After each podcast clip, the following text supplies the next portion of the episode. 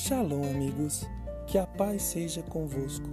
A palavra para você e sua família é esperança.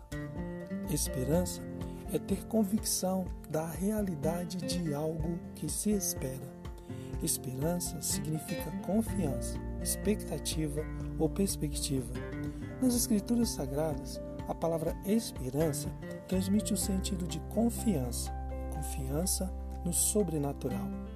Numa grande maioria dos textos bíblicos em que isto ocorre, esta confiança é direcionada a Deus, indicando uma convicção em sua bênção e em sua provisão, quer na vida presente, quer no porvir.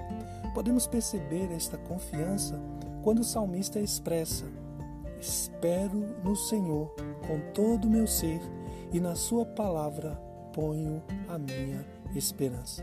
Depois, Neste mesmo salmo, ele continua aconselhando: Ponha a sua esperança no Senhor, ó Israel, pois no Senhor há amor leal e plena redenção. Salmos 130, versículos 5 e 7. Então, meus queridos, que a nossa esperança esteja em Cristo, porque somente dele vem a nossa salvação e somente nele podemos aguardar com confiança e plena convicção que ele suprirá todas as necessidades e cumprirá todas as suas promessas.